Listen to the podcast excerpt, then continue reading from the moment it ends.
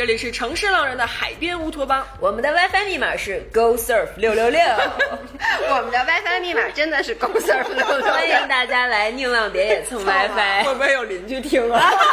发现网变慢了，有咱一出门，那别野外面围了一圈人跟那儿上网，大家一定非常的 confused，这是为什么呢？那首先今天是一期特殊节目，老爷呢现在在万宁和一农和悠悠在一起，然后这一期节目他。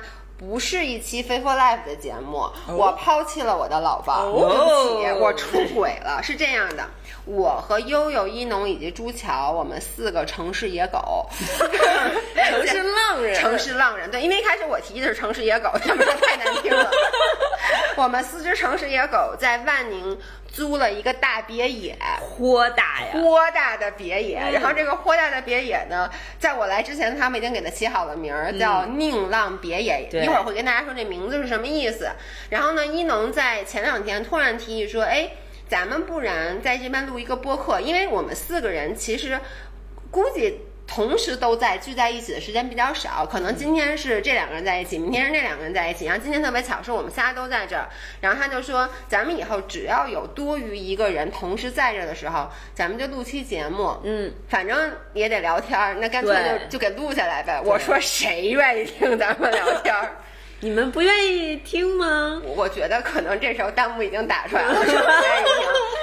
Anyways，所以呢，我们呃，我会把我们这个这个号，哎，不对，这个信息音频我明天就发了。那到时候呢，我会在微博上去发出来，就是咱们这个宁浪别野的号是什么，大家可以去喜马上搜，也可以去小宇宙上搜，就能找到我们。嗯，那接下来咱们谁来给大家介绍一下，就宁浪别野这名字是怎么来的？嗯，先先介绍我们这个地方吧。嗯，就是现在等于是我们四个人合租了一个大别大别墅。对这个事儿要跟大家说一下，就是今天我们说这个名字的时候，然后老爷非常吃惊的，就是说，不是叫别墅吗？不是，为什么叫别野？我说我说的是。到底是大别墅还是大别野？他惊呆了，就我觉得他的那个状态就是，天哪，我又不认识字儿了吗？到底是大挪鱼还是大椰鱼？到底是什么？因为以前我都管它叫别野，就真的管它叫别野，就是是这样的。我小时候吗？对，就是我也知道有别墅，就你，就是那别墅和别野是两种房子。我以为是因为就是你也听到有别墅，但你知道，就特别小的时候，我记得我坐我爸车里面就开车在马路上，不经常有那种什么那种大别野的那个。那个广告牌吗，写就写的是别野别野，所以我就以为不可能，不就是别墅？但我以为它叫别野嘛，所以在我心目中，大别墅是大别墅，大别野 大别野，就是你能理解吗？就跟纨绔子弟和直跨子弟是两种子弟，这两种子弟都不太好。但它是两种不同的子弟，然后所以现在我弄明白了，等于说其实它是大别墅，对，这当然是别墅，别野不是一个调侃的说法，而且应该是多年前就我们小时候的时候，好像有个港片儿吧，具体我忘了是什么了，就是港片儿里面就是类似于半开玩笑的那种，然后就是啊住上了大别野，就是有是有这么一个梗的，它是有出处的，所以大家后来就是说起这种大别墅，然后都会说啊我要住进大别野，哎，咱们的 WiFi。密码是 Go Surf 六六六，WiFi 名称是就是宁浪别野。啊，就是写的就是野是吧？对，写的就是这是谁想出来的？就是一农和朱桥在我不在的时候，他俩就在你俩起好都不在的时候，我俩就商量好了，咱那群名不是从最开始悠悠在这边一个人看房，然后就拉了一个咱们四个的群，看房群，就发了很多视频进去。然后当时我就觉得这事儿指定能成，然后我就改了一个群名，就是叫北京住万宁浪别野。然后后面还有 emoji 是一个小房子。北京住万宁浪别野，这个浪当时想就是冲浪浪的浪。对。然后后来说咱们给这屋想一名儿，就是必须要把它 IP 化，比较容易做成节目。太可怕了！这么早就开始，这么卷，而且是这么早就开始计划咱。咱这不是一个逃离都市的乌托邦吗？卷了起来。没有，我觉得这不是工作，我觉得这个就是在记录 IP 化，IP 化，对 IP P。然后后来我们就说把这名儿再简短一点，说万宁浪别野。后来朱桥说干脆就叫。宁浪别野，就把那个万宁的宁字变成了宁愿的宁，嗯就是那个宁可。宁可浪，嗯。别野，就是说咱可以冲浪，但是别去玩那些特别野野的比如有生命说，危险。比如说他跳伞，嗯，对对对，虽然他一直鼓吹跳伞其实是一个非常安全的运动，现在很多人都这么跟我说。是。嗯，所以这就是我们这个“宁浪别野”这个名字的由来，以及这个播客的由来。大家听到了，就是一能从可能在起这个名儿的时候就开始策划，是从。没没定这个房子的时候，他可能就已经在想。而且你知道，他昨天跟我说的时候，他的原话是这样的：这个对于咱们来说都不是工作量，对吧？对吧？不是吗？得我们现在十点半不能休息，十在这儿点半，聊天十一点二十一七，点半了，我晚上十一点二十七。现在咱就说这个事情归结到就是我卷到大家了呗？哎，没关系，我就是这么卷，行业卷王。对，卷王，卷，因为有卷王，因此有了这个节目。真的绝了。嗯，然后呢，接下来呢，想跟大家去讲一下我们是怎么凑到一起的。呃，咱们从谁的顺序来讲？那当然是我的顺序因来讲。因为你最早，对吧？我觉得是你们一个一个被我忽悠来的，我都没被忽悠。真的吗？是我给他发的微信，我就问但是之前你问他之前，就我们俩就已经说过这个事儿了。其实是我好久以前，我三月份来那次来万宁，不是就是工作嘛，然后后来不是因为疫情就没回去嘛。当时我其实回去录音频，录了一期关于冲浪的音频。我在那期音频里就说，哎，我特别想去万宁租套房子，因为我觉得冲浪这个运动是一定要对量的在海边。它不像有的运动你可以取巧，我觉得冲浪是一个不能取巧的运动。是然后当时我就说我想租个房子，但其实也就那么也就那么一说说，然后他当时说过这事儿，然后我当时就跟他说，我说到时候咱可以合租，谁来谁有时间来谁就住，嗯然后还可以带那个爸妈来住什么的。当时就那么一说，但是我看他这好几个月没动静儿，这段时间我都来了多少次，我买然后他就没动静儿。不是我他一直在骑车 对我，尤其我一看他花那么多钱买一车，我就觉得行，那冲浪这事儿看来就他也不打算，对，就拉倒吧，我也就没抻茬儿。后来不是。你你上次那个我们说合租的时候，然后你说 Giselle 也想租，不，我跟你说事情是这样的，因为之前悠悠最早来这儿租房子的时候，我一年前来对的，，他就当时就说要不要一起租，然后后来是他。就是他自己租了以后，因为当时我没有下定决心，他当时对他当时觉得可能也没有那么多时间来，觉得偶尔来住酒店比较舒服。他那会儿还是一个酒店人，为什么？我给大家店人讲，我也是，是因为大家可以去俩都是酒店翻一下去年的这个时候，我们仨也录了一期音频，是我们三，我这咱不是咱们仨第一次当室友，去年就是咱们对，然后你嫌特别嫌弃那个民宿，觉得那个卫生间特别不好。然后悠悠租了一个，悠悠说，咱们既然来冲浪，咱们就要体验当地浪人的这种生活方式。说咱们别住酒店了，我找一民宿。然后我和一农也不知道那民宿到底有多差，我们俩就答应了。挺差的，真挺真的，我们俩今天还说呢，说还好。上不出厕所的那种。对啊，你们你们真是太太都市人了，我真的我我就觉得还好。当时那个民宿就是因为我们我和一农都觉得很差，所以当时我们俩其实还说说以后要来，咱多花点钱，该住酒店还是住酒店。对但是一农，我我的理解你是你是五一来的对吧？这次这次吗？对。呃，五月底，对吧？五五月底一号来的。然后你待了好几天，然后住酒店花了好多钱，是不对是？，而且是因为我刚没说完，是去年他在这儿租的时候，后来我不是没下定决心，他就我就没租，然后悠悠自己租了，然后他又把他父母和姥姥接过来了，然后呢，他又觉得想有自己独立空间，然后中间给过我一次 offer，跟我说，我我是是这样的，就是去年我先自己在这儿租了房，因为我觉得我每个月一定都会来冲浪的。然后呢，我就想，那我不在的很长时间，这个房空着也挺可惜的。我想说，那让我父母和姥姥冬天在这边过冬，这样我每次来还刚好可以家人团聚。没想到他们不走不走，他们也爱上了这个地方。对，然后加上北京疫情嘛，就是等于今年这都这都夏天了，他们也一直没回去。他们特别早就来了，对吧？就去年十月，去年十月份来了，一直到现在。鸠占鹊巢，住了你的房子，然后他们不会听我本会听。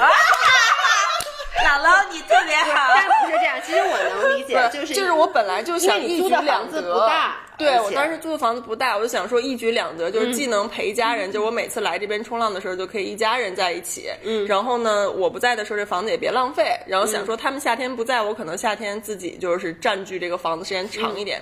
然后结果呢，就是发现他们比我预期在这边时间更多，然后我自己来冲浪的时间也比我预期的更多，就就是导致长时间都是一家子四口人挤在一个就是大概八九十平米的房子里。对，然后关键是我自己在这边待的时间太长了，就经常会也在这边要需要办公嘛，嗯，然后就发现完全没有一个我自己可以独立拍摄呀、工作的空间。后来我就 offer 过一农一次，我说要不然咱们再合租一个，嗯，就合租一个 offer 过我的。对我，你那会儿说要租房的时候，我也 offer 过你，然后但是当时你们都没有人抻柴。那时候在雪季，我们都在雪场，就是那个时候，对，真的那是冬天的时候。其实我一直也这件事儿我是放在心里了，而且我是认真的想租。尤其是当时我在万宁，我跟你一样，我当时也是住酒店，就住了，因为疫情不是回不去北京嘛，住了十天吧，也花了小两万块钱的感觉。然后我就觉得哇塞，这太贵了，我说以后这样的话我就不敢来了。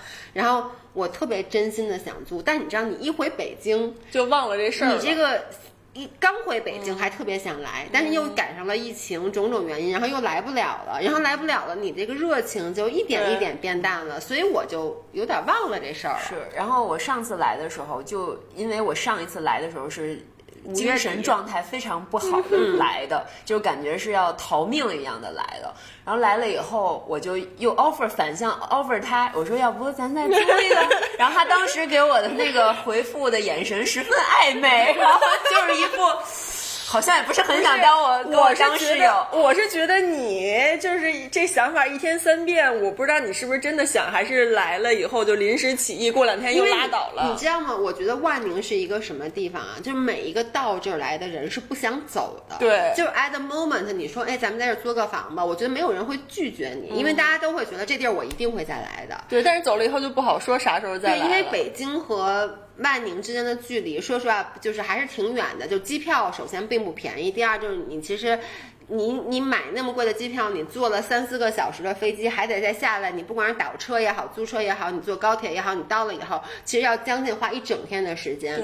那你来这边，你就至少要待一周吧。要不然你说你来过个周末，你是一个特别不划算的事儿。尤其是你真的冲上浪以后，你不可能在这待两三天就走。对，因为你浪况还不稳定。对，至少是一周起步。他的 commitment 要的其实还是蛮高的。对，所以所以就是之前我都跟你们提过这事儿，然后但是我看谁也没没没抻。后来我也就没想了。那我但是 offer 你时候，你是不是觉得我就不是真的想想租来着？就感觉你，我当时有思考那么一下下，就觉得你也许只是说着玩，再说吧，我也没敢太当真。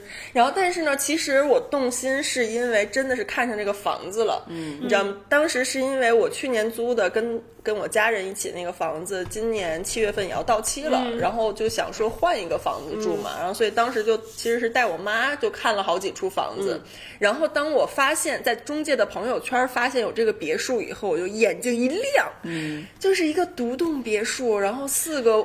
啊，卧室，然后带你是 by chance 发现的这个对，然后我是因为我是加了几个中介的朋友圈，本来是想说给我爸妈他们换一套房子嘛，然后我就发现有这个别墅，然后当然它价格是远超我本来想家里人的那个预算的嘛，嗯嗯，远超那个预算的。然后但是我又觉得，哎呀，就是看一看吧，对我就是想看一看，然后我就是中介带我去看那些就是公寓房什么的，然后我说，哎，你那个别墅要不也去看一下吧？然后他就带我来看了，然后看一看我就觉得太好了，就这院子、这独栋、这小区环境，然后关键是我一看这大客厅三面环绕式采光，再加上四个卧室，每一个卧室都是带独立卫浴的套房，而且就是既有公共空间，又相互非常独立不打扰那种，然后我觉得这也太适合大家在一起了。然后我就想，这个别墅肯定不适合一家人在一起，就有点太分割开了。但是很适合朋友们一起住。然后我当时就立刻摇人儿。对，先是因为之前一农感觉已经又反向 offer 过我了，所以我觉得他应该八成有戏。然后朱桥呢，是上次来学了几天冲浪以后，我已经在给他洗过脑了。你都不知道，上次我跟朱桥喝酒的时候，我已经给他洗过脑了。为了洗脑他，你居然喝酒了。我就跟他说，在这儿租房有多划算，然后那边冲浪，冲浪这个运动你就需要生活在这儿之类的。要洗半天说很便宜，比你在北京便宜多。他说哇，真的，一年还不到我北京两个月的房租。是对，然后他也心动了。所以当时其实一农和朱桥都已经来了几天以后又回北京了，嗯，就当时只有我自己在这边，然后我就。说去看房，然后我说拉一个群给你们实时直播，然后那时候一农跟我说大 G 也想租。然后我说行，来，然后我就拉了一个咱们四个人的群。所以你拉那个群，你发了好多，就是来这看房那个视频，是你已经看完了，对吧？还是你当时现场？我现场实时的。之前我是看了照片知道这，然后没有实时现场看。因为我跟你讲一下我的 version 啊，我觉得我是整个这个四个人里面最不知所以然，就完全不明其妙，莫名其妙，莫名其妙，感觉就是把钱交了，然后啥也没管。因为我真的是，就我所有的朋友。都是都说我是一个什么人呢？比如你问我去吗？去，我说去。然后你说什么什么吃吗？我要吃。所以我是，你是什么时候发给我的？一农？好像是哦，是就是他在洗脑，他洗脑朱桥的那一天晚上，应该是下午我问的大 G，就在一个月不到一个月前。你为啥突然要问他？租房的事，我也不知道是不是咱俩之前说过这事。没有，就是那可能就是我之前听你们播客明信片里面有可能，反正非常 random 的。我收到一条来自一农的微信，他说。我们我和悠悠朱桥打算在万宁，当时没有朱桥，没有朱桥，当时是我问完你，你说行，我才马上我说大 G 可以，他说没问题，我已经把朱桥洗脑了，朱桥说行，那你就你就问我说我和悠悠打算在万宁租一房子，然后是那个什么，你有兴趣吗？对，我说行，对对对，我我能说。当时我答应这件事儿的时候，我我一定是在干别的事儿的，就是我根本就没反应过来这是在干嘛，就别人到底要求我干嘛。但是我我是一般，我就觉得这种事儿一定都是先答应的，然后后来我其实就有点反应过来了。我其实没有后悔，我是开始在想，我答应了一件什么事儿，我就答应了什么事儿呢？是发现我已经在群里发看房视频了，不，因为他说完以后，对，然后就到了这个看房的阶段。因为你问我的时候，就感觉像之前悠悠也问过我，我就觉得这只是问一下，你寻一个意向，你知道吗？结果这感觉执行力这么强，结果真的就是大概几个小时以后，就感觉合同就已经 出来了，因为。几个小时以后，我就进了一个群，那个群里先是咣叽咣叽咣叽发了好多的那个看房视频，而且我跟大家说啊，我在租这个房之前，我根本就没有点开看任何一个视频。我知道，因为你是到你要来的前两天自己开始买家具，问我那房间长啥样啊，然后我也没看，然后我就看，但我看到他们都说好，他们都说这房子太好了，然后呢，我说行，然后呢，后来就发现里面还有朱桥，然后我觉得，哎，这四个。特别特别好，当时我就是觉得有这种感觉，所以我就答应了。但是我直到来之前，这件事对于我来说是不真实的，因为 悠悠一直在这边，然后我们这个执行力之快啊，就可能他问完大家的意向，拉完群，然后给大家发完视频，可能几天之内。这个合同就两两三天之内，两三天之内就定死了，就定死了，就签了合同。然后呢，我我就问了一句，我说那那个钱呢？他说不着急，你们来了再给。嗯。然后呢，我我就想，本来我是想跟一农和朱桥一起，就是因为本来我是说大家最好六月底一起来一次，就相当于我们一个。就是 housewarming 嘛，对，就是大家一起聚齐一次。结果我们仨都来了，就你没出现。对，因为我为哦，对，因为我那时候那个在直播吧。对他有几个活儿，就是属于中间可能都离不开三四天的那种的，然后我就没来。没来呢，我就一直看他们在群里发各种各样的东西，而且你知道吗？就是我没来吧，我也没看。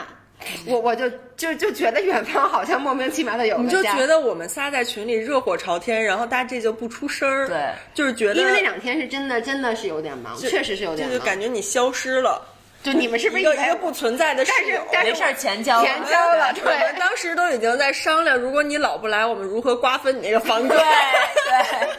就是租给别人，我们已经想让你回点本儿啊。对，我们都想说，干脆把你的房间当一客房，有别的朋友来偶尔住，然后我们就做成 Airbnb，对，我们就把房租还给你。对，那我觉得我一定是稳赚不赔的，就以现在万宁的这个这个 Airbnb 的房价来说。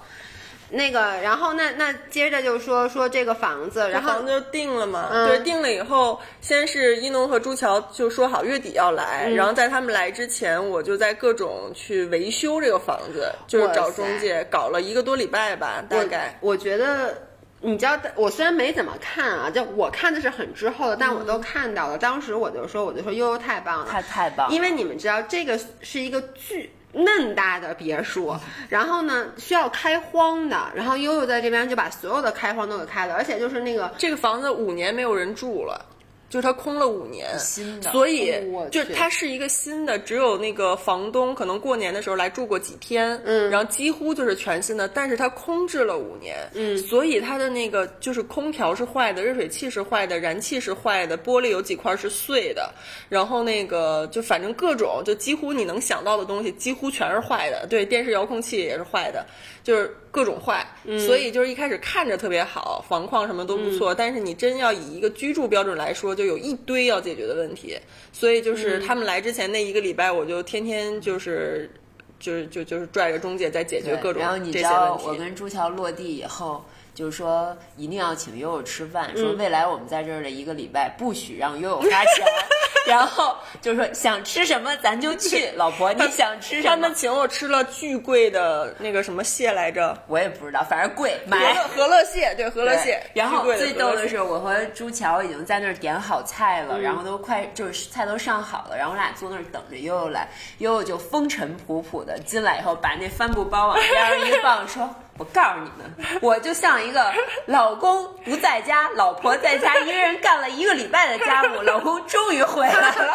而像干了一个礼拜家务的全职主妇，终于盼到了出差回家的老公，对然后他们俩就立刻就开始给我端茶倒水，我自己哎盛对我要盛汤，朱桥不让我说，我来我来，老婆放着别动我来，我说我这还一女侍二夫呢，有点太惨了吧？因为我就觉得特别了不起，是大家可以去哦，对，咱们仨还没介绍咱们，是我刚才就想说。我刚才我我当时这么想，咱们第二期，因为咱们不是说明天还会录一期嘛，咱们或者后天，在 我走之前咱们再录一期，第二期咱们再介绍咱们。但大家可以去我们的微博，就是反正我的微博大家肯定都知道 f a i for Life，然后像悠悠，悠悠孙佳琪，搜悠悠孙肯定能找着嗯，然后我。一农就是就是赵一农全网，而且不是，我觉得听我音频的人全都认识你们俩，因为首先是被被提到太多次了对，。快给我们宁浪别野引点流、来关注我们。对，然后去看一下我们的这个微博，你会看到这个别墅现在这个房间是什么样的哎，可以直接搜宁浪别野的那个话题啊？宁浪别野的话题，嗯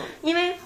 我特别特别感动，就是怎么能你们把这个房间弄得这么好，我进来都惊呆了。因为我他们来之前，我只是做了开荒，就是维修和那个保洁，就是做了基础工作。嗯然后呢，就是他俩来了以后，我们仨那一个礼拜就是在各种采购、各种布置。嗯而且我真的觉得人多力量大，就是大家人多了以后，就是我搞点我擅长，他搞点他擅长的，然后特别快，我们仨就把这个房子就弄得很温馨，对就很有家的感觉了。而且是提前一周，我们就都已经对在我们就已经网上网购。在各种嗯采购了，我就是听了你们的建议，在来之前就开始采购，嗯因为如果我来了再开始买的话，那我现在可能啥都没有，对因为这边就是物流到的也慢一些也也慢一些。对，然后你知道这个。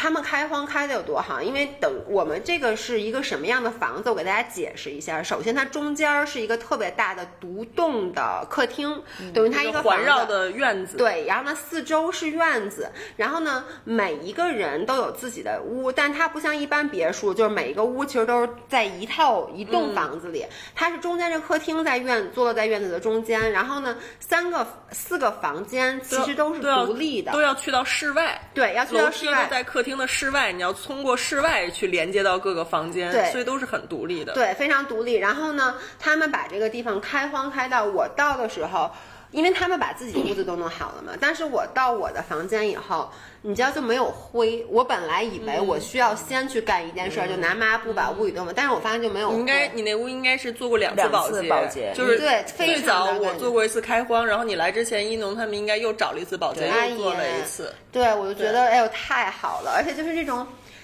女生宿舍的感觉，你们俩住过宿舍吗？说实话，上大学的时候，这是我人生第一次女生集体集体生活。呃，除了留学的时候有过，但是那种也是属于大家。你上大学的时候没有住？我没住过，因为我家离学校特别近，然后我就住了一天。我被学校的那个公共澡堂劝退了，因为那个澡堂，你知道那个流在地上的水都是黑色的，然后我就当时特别接受不了，然后我就回家洗了一次澡，然后从此以后就 就没有在 没有在学校留过宿。对，然后我其实特别遗憾，就是我没有过这么 close 的几个人一起生活的这种经历，而且我一直觉得我生活特别独，就是我觉得我没有那种就是大家一起去解决问题的那种意识，所以我其实特别希望能弥补回来这种集体生活的感觉。然后我就觉得现在我圆梦了，嗯，而且就是跟自己最好的朋友。就是大家在一起不说话都不尴尬的这种朋友一起，我觉得太幸福。对，对，我就太爱这儿了，就不行了，你知道吗？那悠悠感受到了，悠悠有那个住过宿舍。我就是上大学那几年一直是在宿舍住的。我觉得住宿舍那种女生集体宿舍的生活对我改变特别大，因为就咱们这代都是独生子女嘛，我就印象特别深。刚上大学的时候，我经常就是自己的思维被震撼，嗯，就是其实都是一些小屁事儿。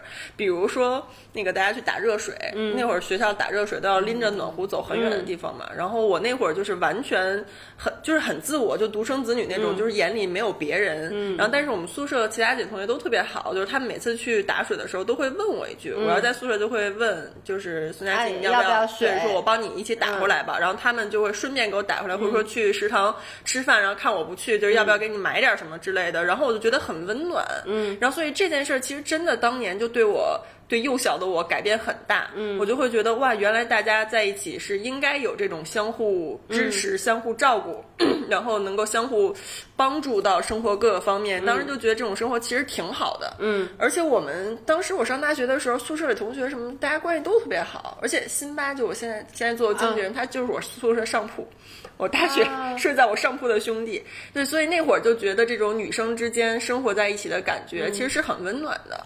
但是后来也没有这种感觉了嘛。但是我一直都觉得，和最好的朋友生活在一起，就像当年奋斗那个。对，就是我觉得我在北京和这儿分别实现了，就是对吧？就是我觉得我太完美了，就是理想中的朋友们在一起乌托邦式的生活。对，所以我们就是城市浪人的海边乌托邦。对啊，对。然后我我是我上初中的时候其实就住宿了，因为我当时上的是私立学校。但是那个时候其实是在你性格人格还没有形成的时候，那个小的时候就是住宿舍。我觉得跟你大学住宿舍是不一样的。但是我觉得也是因为有那段宿舍的时光，让你会变得更能理解别人。因为我觉得每一个咱们那个年代都是独生子女。然后像我当时一开始，我记得因为我是初中嘛，那时候还很小，然后当时我不太想去住宿舍。我爸我妈就觉得其实这对你是一种锻炼，因为我说实话，我小学的时候性格是不好的，就是那种我不太会和别人打交道。但是他们就把你扔到一个，而且那种以前那个宿舍那真是完全没有私人空间，就上下铺嘛。然后你就学会了如何与人相处，然后。但是我其实，在呃后来我就没有住过宿舍了，在国外住过宿舍，但是就也住的时间很短。然后我就是觉得，我一直以为我不适合住宿舍，是因为我也是一个挺独的人。对，但是我必须得说，呃，不好意思，没事，没没没，等一下。就是我必须得说，就是在国外上学的时候，你的室友是被动选择的，对。但是在这儿，我们是主动选择的，对，是这样的。而且我就一直都觉得我是一个特别独的人，所以呢，我就觉得之前啊，比如说，就是你呃进入社会以后，你的合租，我是我个人是宁愿我就是辛苦一点，多花一点钱，我也想。自己租，我不太想和别人合租，就是因为其实我在北京的时候也会这样，对吧？就是我是接受不了说跟别人合租这件事情的，因为我觉得生活起来是一个特别需要私人空间、特别需要隐私的一个状态。而且就是我觉得，即使像我和姥姥，我们俩关系那么好，我们俩之前合租过一起啊，就完全没完全没有出现过任何问题。但是其实我们当时就是为了玩儿，可是就是我觉得。你两个人之间的矛盾很容易在日常的生活中就渐渐摩擦出来了，所以我是觉得，我为了保留我的私人空间，我就一直不想合租。但咱们这个房子，今天我还在跟一农说，它整个的这个 set up，嗯，就是宁浪，我们这个宁浪别野的 set up，就是刚才我说了，它中间有一个巨大无比的厅，这是一个公共的空间。然后呢，我们现在就是我们仨就坐在这个厅的沙发上，我们在录音频，然后白天我们就。基本都在这块儿去待着，然后聊天啊什么之类的。但是呢，你其实回到自己的房间，因为它是一个你需要走出这个房子到另外一个房子是你自己的私人空间，你就觉得自己安全感是非常大的，非常独立。如果这是一个普通的别墅，说实话，我可能未必会合租，是因为因为我就想象一下啊，就比如说外面你们就在外面，比如录音频也好，工作也好，吃喝玩乐也好，然后我关上门，咱们之间的。只有一道，只有一道薄薄的门，而且那个门只是一个卧室的门。其实我会觉得没有那么有安全感。对对，然后但是这个就是让我觉得它的独立空间非常的独立，但是合起来的空间又非常非常的好。对，包括刚才一农说的一点，我觉得特别对，就是你看，其实咱们认识也没有。也挺多年的了，哎，每次我都要说咱们认识没有？咱们现在真的是 从一七年，你以为呢？五年，五年了，我的天哪！对着死对头五年了。但是你知道吗？我我觉得就很难得的是，咱们都能达到那个状态，就是我们彼此在一个屋里不说话，但依旧很舒服。对，这个状态。特别难找，但是就特别巧，咱们在这个这个屋里面就都找到了。就像那个昨天我和一农晚上就坐在这个餐桌那聊天儿，而且聊非常深入的话题，聊到很晚。然后呢，白天今天我们会聊工作，然后聊完工作以后，我说那我要工作，他说他也要办公，然后就上楼了。就是你不会有那种觉得。啊，你你得陪着我，或者说你要走了，你是不是忽略我了？也不会有这种感觉，特别的舒服。我们都是独立的三十多岁的人。对，然后呢，那接下来咱们说一下，就是为什么我们会选择来，或者就说来了以后你什么样的感觉？我觉得悠悠是是在这边时间最长的，因为我从我从去年开始就已经，去年夏天吧，到现在基本上整一年了，我就每个月都来。所以我是每个月北京万宁两地往返。哎，你你来万宁冲浪几年了？两年多三年了两年没有三两年。我从二零二零年的七月份开始，到今年整两年，整两年。对，然后但是第一年就是没有在这边租房的时候，是属于有一段时间我就来，那一年大概来了可能四次吧，大概四个。假期，然后每一次大概一周左右的时间，其实也没有冲浪冲很多，嗯，然后但是从去年七月份开始，就是因为太喜欢冲浪了，以及就是很喜欢万宁这边的生活的调调，嗯，所以就下定决心租了房。租了房以后，真的就是每个月都来。所以你有没有在这儿一个根据地，一个属于自己的房子，真的对你来这儿的频率影响特别大？虽然你说你也可以住酒店，可能你花费也。差不太多，最后或者怎样？对对对。但其实那个心理状态是特别不一样的。对，我那会儿租了房子以后，就觉得这是我第二个家。是。尤其我，我是一个就是从小到大一直在北京生活，就没有在第二个城市长期生活过的人，所以就真的万宁是我第二故乡的感觉。我就在这儿特别有家那种归属感。再加上我爸妈姥姥冬天一直在这边，就是我一。到万宁就可以，对，我就真的就是回家，回家，然后能能吃上家里的饭菜，然后跟家人聚在一起那种感觉，让我觉得特别好，所以就真的离不开了。再加上冲浪板越来越多，冲浪板，我一开始住了你，对，这冲浪板一多吧，你在这没个自己的房子，它真装不下。是我一开始为什么真的有考虑去去租房子，就是我跟悠悠说，我说。我说我是不是得买板儿？因为我觉得我不，因为我是一个装备控，我如果不买这个装备，我就不会好好玩这个运动。对，我觉得我就不会特别 committed。然后悠悠就说：“那你必须得先租套房。”这是一个 package。对。所以我觉得就是好多人都跟我说一句话，就是说你要来了万宁，你就不走了，就你就特别不想走了。然后之前我其实没觉得，然后结果这次一农，你自己跟大家说说你来多久了？我已经今天第十六天、十七天了，而且你还要一直待，还要再待一周，然后一个月抛家弃子了。对，我同事们，我在这边工作，就是因为伊能跟我们还不一样，伊能首先他是有公司的，他整个公司的所有人都在北京，老公也在北京，狗也在北京。但是他在这边真的是乐不思蜀。什么呀？我这边工作啊，工作工作，哎但是。你知道吗？在这边你工作，其实你看今天上午我就我觉得我在这边工作效率效率极高对为什么？就是我今天上午的干的这些事儿，我在家可能能拖拖拉拉干一整天，恨不得就我可能干一会儿这儿，就去玩一会儿手机或者看一会儿东西。但我今天上午就就聚精会神在那儿，就能工作两个小时都不带挪窝的。但是你不觉得自己在工作？对啊，对啊，就是状态特别特别的好。而且刚才悠悠说那个回家。我特别感动的一个点是我我因为我比他们来的晚，就是呃悠悠最早在这儿嘛，然后一农和朱桥是后第二周来的，来了以后他们一直待在这儿，然后呢朱桥回去了，我因为各种原因吧，直到前两天才来，然后我来的时候他们几个都不在。就是悠悠是我当时回北京回北京了，朱桥回北京了，一农有工作，一农有一个活动。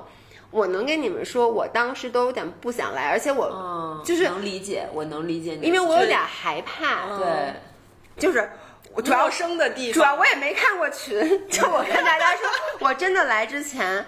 我也不知道我住哪儿，我也不知道我房子长什么样。然后我是来之前可能大概不到一周的时间，其实那段时间是我最忙的时候。嗯、但是突然一下，我意识到，哎，我下周该去万宁了。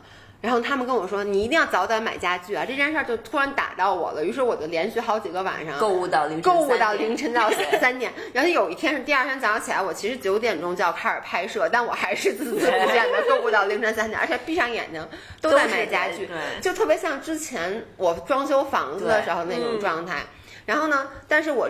看到他们都不在的时候，其实我就有点犹豫，我就说，哎，要不然我再晚点，再晚点来。但是我觉得再晚点来，我又得回去，我时间又太短。嗯、然后我就磨磨唧唧，磨磨唧唧，终于来了。然后就我来之前，前一个晚上都没睡好觉，就是你，我就觉得有各种不确定性。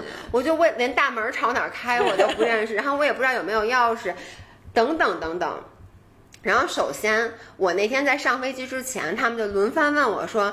说什么上飞机了吗？就各种问我。然后呢，我到了万宁以后就开始问我说回家了吗？回家了吗？就你知道，当他们说，他们不是说，哎，你到了地儿哭了，真的，因为他们说的是有点浪漫。他们说的是你回家了吗？然后我就一下觉得到咱家了吗？对，就他们真的是回咱家了吗？因为他用的是回咱家了吗？让我一下子那个焦虑就没有了，我就不觉得我在去一个我从来没去过陌生的房子，然后一切都未知。我突然觉得，其实我就是回我的家，就真的是回家。而且我跟你说特别感动，就是我我到之前前一天，因为一农要走嘛，他就把什么钥匙什么各种都给我留好，说哪儿是哪儿，哪儿有什么东西都告我放好。然后第二天我进了屋门以后，然后首先屋子里巨干净，然后我就跟大家说，我说我说我到家了，然后他们就开始各种告我冰箱里有什么什么，你赶紧喝点什么什么，哪有什么什么吃的，然后。这个家其实现在宁浪别野现在 officially 的存在是三周，两两周多三周。嗯，我们合同的起租日是从七月五号才开始算的，对，因为我们洗了好几天冷水澡。哦，对，我们就让它延后了。然后实际上入住你们来是二十八号吧？二十八号，所以就是还不到，就是你可以理解为二十八号那天，哎，二十九号才是我们仨第一次一起住在这，二十八号是我和朱桥住的，在这个房间第一个夜晚，所以就两周嘛。两周多，差不多两周多，快三周。嗯，然后我给大家形容一下啊，就是两周多，快三周，这个屋子里面一切已经非常干净。就是它的干净不是说它开完荒了，而是沙发上都铺了铺巾，摆了那个呃靠垫，然后呢各种的装饰画都已经挂下来，而且香香的。对，而且香香的，有各种各样的蜡烛，然后有各种各样的香薰。然后你走进厨房。我就发现，我一开始还在想我要买什么。我跟你们说啊，这个厨房没有人做饭，但有空气炸锅，有制冰机，有热水壶，然后呢有那个咖啡机，然后各种锅碗瓢盆什么都有。就是你不跟别人说，别人都会以为这是一个好几年的家，你知道吗？就是完全是那个生烟火气特别特别的重。所以我就是从进了家门那一刻起，我。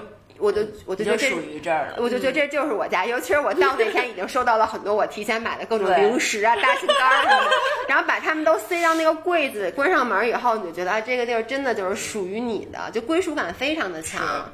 那那你第一次进你房间什么感觉？我第一次进我房间是这样的，我之前不知道我房间长什么样，然后呢。那么多视频照片，我一个都没了。而且你知道，他们真的，他们没有嫌弃我，就是我是一个经常会 miss 掉信息的人。后来呢？我首先我特别不好意思，我就觉得我老在群里，因为你们都已经非常熟悉，但我在问各种各样的问题。然后来之前我就问，我就问了一句，我说我屋长啥样啊？然后呢，一农就开始给我翻聊天记录，他就把之前的发过的照片和视频，说你这就是你的屋，然后点开给我。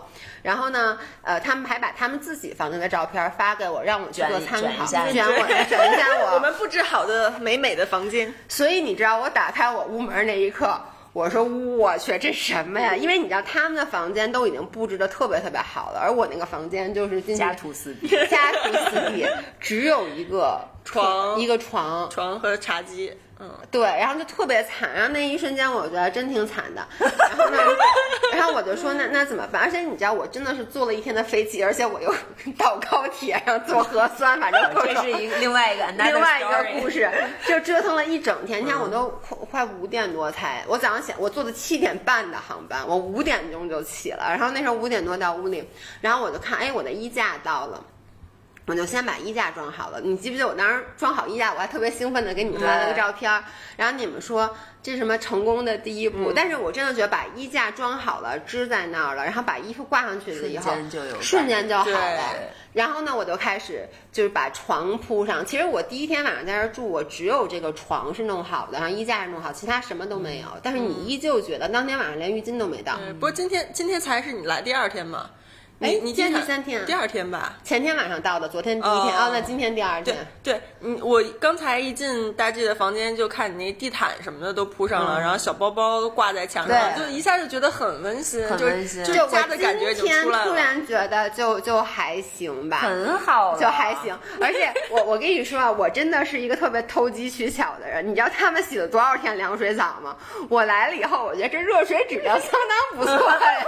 我们的热水器修了没有七次，也有六。次真的一直在修，就各种出问题。哎，这这这又是另一个故事了。哎，但是我大家如果看看那个照片或视频，可能会问：哎，为什么悠悠的房间那么大？为什么你和一农的房间那么小？哎，朱桥的房间大，跟咱俩差不多。他的厕所还更小一点。他厕所小一点，可能房间比你们稍微大一点。但是他那个是两面的全落地窗，对他那个就是阳光特别特别好，完全庭院房落地窗。但它是一个看门房。我们现在觉得那个房间 是花园看门。对。那咱们给大家说说咱们咱们是怎么选房子的，而且就是。你看，因为这个现悠悠的房子是特别特别大的，就它其实是这个别墅设计时候的主卧嘛。对，它是主卧，不仅它主卧，然后整个房间更大，然后有有洗手间也更大，它同时有一个大露台，它连连接一个二楼的露台。但是我们在选屋子的时候并没有撕逼。对，我们无比谦让，无比谦让。对，是是这样的。当时我看这四个房间嘛，我就说怎么分。然后我当时就，因为当时只有我一个人见过这个房子的实物，然后你们都是远程看视频嘛。嗯。然后我就想说，虽然我知道大家都是很。就是不会撕逼的人，但是还想尽量稍微公平一点。然后我就说，根据根据每个房子的房况不一样，然后我说稍微定点价格梯度吧，非常合理，对吧？就是虽然这个房间就是整体其实也不贵，但是就稍微定出点价格梯度来。然后我我当时就先在群里问了一句，我说有没有人愿意多花一点？对呀，你没看吗？不知道。对，他就直接最后直接问我多少钱，问了好几遍，告我一总数多少钱，完全不管怎么回事儿。对，然后我当时就每一个房间有不同的价格，然后我都发在群里了。然后我问有没有人愿意多花点钱认领这个大主卧，嗯，然后就是说谁对这个大房间有需求，我就是没看见，要不然我 你就选了是吗？哇塞，这么大房子我肯定选了。但是我当时确实是我我，其实，在你说这个之前，我完全不知道这件事儿，但。当时说有四个房间的时候，我心想肯定是他要去住那个最大的。当时咱们想的都是咱们不会来这么久，不会来很久。对，而且你想，不是咱咱孙总又又吃又又吃苦又又卖力的，这干了这么多事儿，那肯定得把大房。而且其实当时我其实心里想的是，就是因为他在这边时间会特别多，对然后我想其实不用设梯度，就是说大家商量一下就完全平分，然后你就住那个主卧，这个也是一个比较好的选择。但是还没来得及我私下去跟他们两个单线沟通，你就已经把这个价格梯度出来了。对，因为我当时觉得如果不这样的话，可能大家都不好意思。意思住那个，就如果都一样价格，大家可能都不好意思要那个。嗯，然后我觉得那我。也不好意思要那个呀，然后我就说还是有一个价格梯度，就好歹是那个意思嘛。然后我就问有没有人认领，然后大家就都非常的谦让，就各种说我哪个都行，或者说就是朱乔是直接说我就要那个看门房，他都朱乔说我要那个独立房，因为他知道那个房间是最独立的，他那个房独立到就甚至不跟我们这个客厅连着，就咱好歹还是一个楼梯连着的，他那个是。因为我能跟你说，那天他不是说你们到时候那个帮我开。开一下厨师，说我怕散包发霉，然后我本来是他后来就说不用现在开嘛，但我就说我先认认门，我连他那屋门都没开，我还说我说这这间屋子怎么全是窗户？他那钥匙都比我们小，就十分之一。它就是玻璃门，它没有一个木头门。对，它就是落地窗门。嗯，对。然后朱桥就是想要那个，然后当时，嗯，就他可能也是客气一下吧，就是说啊，我想要一楼哪哪间都可以。然后我我说我想要二楼的哪间都可以。然后一农也说他想要二楼的。然后你当时我记得你当时在群里说我去的少，你们先挑啊。然后我们就是觉得啊，你确实也可能也来的少，而且之前完全在群里也不出声，我们说。说那好吧，那我们就真的先跳了，就完全没管。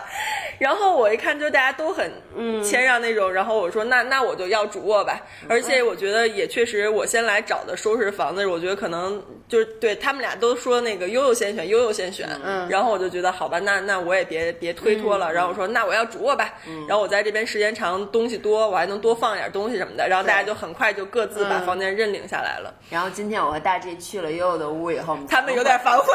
你说这不应该设价格梯度，应该直接竞拍。对，说竞拍。然后他们今天甚至说到要出到这整个房租的一半我说换，可以。是我都不是今天，就是我，因为我全程是没有考虑，我也不知道哪个房子长什么样，我都不知道一二楼。我能跟你们说，我以前以为有四层，以为一层是吗？对，因为我只点开了一个视频，就是悠悠在爬楼梯，我觉得他爬了好久好久。然后后来呢，所以当时我就说，我说我去的少，你们先挑。然后呢，就就我就知道留给我一屋，然后我也没想。然后来了以后，我看到我那个屋，呃，我我我就也也没有过多的思想，就我觉得 OK，这是我的屋。就你没见过更好的，你就很容易满足现状。刚才去看了，不是当天。后来呢，昨天就我到的第二天，就第二第二个早上，有一个快递我拆错了，我以为是我的，后来发现是悠悠的。其实就他们走了多少个属于悠悠的，就是他们走的时候，其实他们是把所有房间的钥匙都留给我了，然后呢都告诉我就是哪个房间是谁的，说你要有什么需要什么东西就去拿，但是我肯定不会在人家不在的时候去翻人东西，但是我拆开了悠悠的一个快递，我就说那我就给你放屋里去吧，我跟你说啊，我跟大家说，我一推开他那屋那门儿，我直接说句，我说。我操，天花板！因为你们知道，就我们的那个房顶都是平的，他那房顶吧有吊顶，不是吊顶，是一个尖角，对，尖角，你就就觉得特高级，就阁楼。我从小就想睡，我也是从小就想有阁楼，就阁楼上最好还有一个窗，对，窗能看星星。就是他那个屋子，他那房顶是斜的。我跟你们说，我当时看房的时候，我第一次进那个主卧，当时只有一张床，没有任何家具，我在里边说话有回音。现在也有看他那看房，我当时看房视频，我发了说，哇塞，这房这也太大了，我这说话有回音。哦，对你没看那视频吗？我不是都没看吗？我都不知道，所以我当时看到他那个房间。我就一下就酸了，我说这比我的房间也大太多了，我也不知道他房间多少钱，就我都不知道我房间多少钱，但我知道他那比我贵点，我当时就想，我要多出点钱，我能再把这房间给赎回来吗？然后今天一农就跟我说，要不然咱现在竞拍吧。对，所以我们这样子就各自有了各自的房间。那最后这这。咱们你知道咱们录都快五十分钟这个，啊 就这点事儿。就这点事儿。那我们今天其实就把这个来历给大家讲一下，然后呢，最后跟大家说一下我们咱们四个的背景吧，要不然这个故事都市什么那个什么城市野狗嗯也说不清。我们四个呢都是北京人，然后呢都是你们说他们三十二家，我因为我三十二，他是年龄的底线，年龄底线三十二，年龄的天花板就是我 三十几，三十六啊。嗯，还行。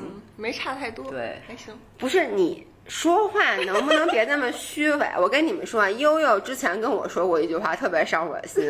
他有一次看着我说说，我是很真诚的。他说我就觉得像你都还有活干，我就觉得我还有希望。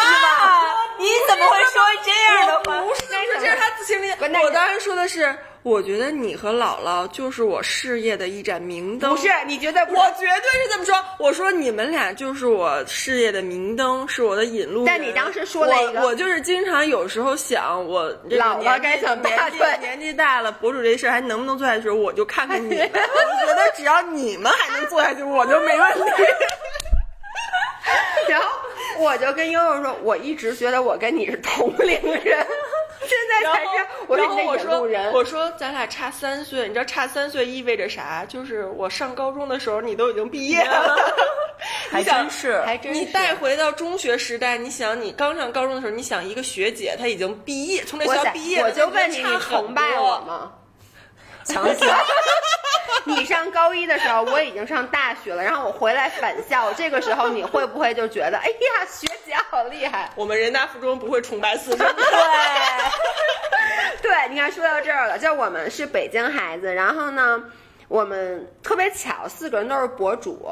嗯，就有人不知道博主是干嘛，就是我们我们不真的可能有，就是哎，我那天听播，客的人咱们四个是海淀区、西城区和东城区最好的市重点毕业的，就是对，因为我们其实我们我因为我的高中是四中的，然后悠悠和一农是人大的，朱桥是幺六幺的。幺六幺的，然后呢，反正就互相也没互相瞧不上吧。我们是好朋友，，对，现在现在是是是好朋友吧前不是？这么说的，五以前是死对头是吧？对，以前不是这么说的。然后呢，我们都是在北北京长大，然后呢，在北京工作。后来呢，就以前都是在正经上班的，就有在国企的，有在外企的，然后反正都是。正经非常努力的上班，然后在几年前我们都辞了职，而且是前后脚，咱们是同一同年期开始做同同样的事情。辞职，然后开始做自媒体。其实我们在城市里面，就一开始我们可能就是最典型的城市人，是就 city girl。而且那个是，而且我能说，在我长大的时候。我特别向往那种生活，就是我在记得我在上大学的时候，当时我在多伦多，然后呢，就是在大四的时候会请一些就是已经上班的那种学姐，就比如你在上大学，就请我这种人，就 回去给大家去做一些讲座、一些分享。哎呦，我记得特别清楚。我坐在底下，然后呢，请来的，因为我们是学金融的，请了一些在投行和咨询公司的，哇塞，他们就拎着行李箱进来，就那种语气，就啊，我给你们下飞机，不对对，或者或者我给你们讲完，我还有一个非常重要的 business trip 要去，然后就穿着那种西服，踩着小跟鞋，我当时就觉得哦，我好好向往这当年都种，那样，就向往这种生活，就觉得他们是。我觉得是 profession 的成功人士对成功人士，其实不就而且就他们特别专业，你就觉得精英精英人士，然后就特别向往那种生活，然后自己其实最后 end up 都去了自己想去过了那样的生活那样的生活，就发现真的不是对对，就是它表面看起来很光鲜，对但其实特别特别苦。就举一个简单的冷例子，暖自知，真的是。我当时就特别想做咨询嘛，因为我觉得。因为当时就讲说这几个行业，比如我们学金融，你可以去做银行，可以做咨询，可以做各种各样的。然后就说咨询最大的好处以及它的一个特点，就是你要老要 travel，嗯，就是老要去不同的城市。我说这感情好啊，因为我就想去不同的城市玩嘛。然后所以我一直特别想进咨询公司。后来真的进了咨询公司，开始做这份工作，你就发现。你去过很多城市，但你只知道机场长什么样和酒店长什么样，以及你的客户，而且客户一般不管是国企还是就是你只见过他办公室，其他的你完全都不知道是什么样的。然后就是就是表面上像，比如我妈可能跟别人让我孩子做咨询啊，老出差什么的，特别有面儿。但是其实你自己就觉得特别特别的辛苦，而且你一点都不享受当时的生活状态。你们俩是不是也这样？是，我是学广告专业出身的，所以我工作那几年就是一个是在广告行业，一个是在后来就是去了互联网公司做市场营销。然后广告是一个太。可怕的一个辛苦加班到无止境的一个行业，于是就从甲方甲方跳到乙方，是吗？不是，我跟你说，广告行业真的是你你在广告公司里，但凡在广告公司工作过，你就觉得就是什么九九六都不叫事儿，就是二十四乘七，真的没有下班点儿。我在广告公司在富 A 实习的时候，我就加班到看到过第二天早上的太阳。真的就是回家的路上已经是朝阳升起，大家上班了，然后我才回家。嗯，就是到那种程度，然后就是加班开会到十一二点，家常便饭，而且是整个行业都这样，不是某一家公司的事儿。咱现在。十二点十六也在加班，家常便饭。要不把这一趴说完，咱们可以明天继续录下一趴，然后就这两期嘛。对，我是这么想的。咱还没聊到咱们到底为什么来了这儿以后有什么样的改变。对对对对，那你但一农接着说，你你他还没说完，嗯，接着说完。反正就是很很很苦逼的一个行业嘛。然后互联网公司啥情况，估计大家也能猜得到。所以当时我其实。在做博主之前，最后一份工作是互联网，呃，一个互联网创业项目，我是联合创始人，就联合创始团队的成员。嗯，呃，然后当时就觉得压力太大了，然后整个人的身体和精神都是处于崩溃边缘。我当时真的一度担心自己会猝死，就是你你会觉得我爬楼梯上两层楼、三层楼，我心脏都要跳出来了那种感觉，就毫无任何运动能力，就是健康都得不到保证。就是掉头发呀、失眠呀什么，就各种状态。嗯，所以当时真的是因为身体原因才决定辞职，然后才开始疯狂的运动健身，后来才走上做博主这条路的。嗯，对，当时那会儿就觉得以前所想象的做一个职场精英的那种生活，就是你真的执行起来就发现要付出太大的代价了，而且真的不像表面上看上去那么光鲜。嗯嗯，一农呢？我是学外语出身，我是北外学德语的。但是呢，这个专业当时选的就不是我自己特别喜欢。我一直很喜欢传媒和新闻类的，然后家里不同意。然后我找工作的时候，就当时在英国读研，然后就海投了很多简历，就很幸运找到一家传媒公司，就是当年引进《好声音达人秀》的那家公司。然后就当年也很风光，在牛津街办公。然后就去了上海，然后我们上海的那个办公室就是一个非常有创意的那种产业园区，然后特别的兴奋，让人兴奋那种，都是明黄色啊，然后很高的挑高啊，然后很开放那种办公空间，就文化创意产业嘛。然后后来就是实现了这个体验，然后又回到北京，我又去嘉里中心，因为我在嘉里中心，因为我们那家公司的投资公司在嘉里中心。你几几年在嘉里中心啊？一一五年左右吧。哦，那我刚走，我是一五年离开对，应该已经辞职了那段时间，还是换工作？换工作了，换工作了。对。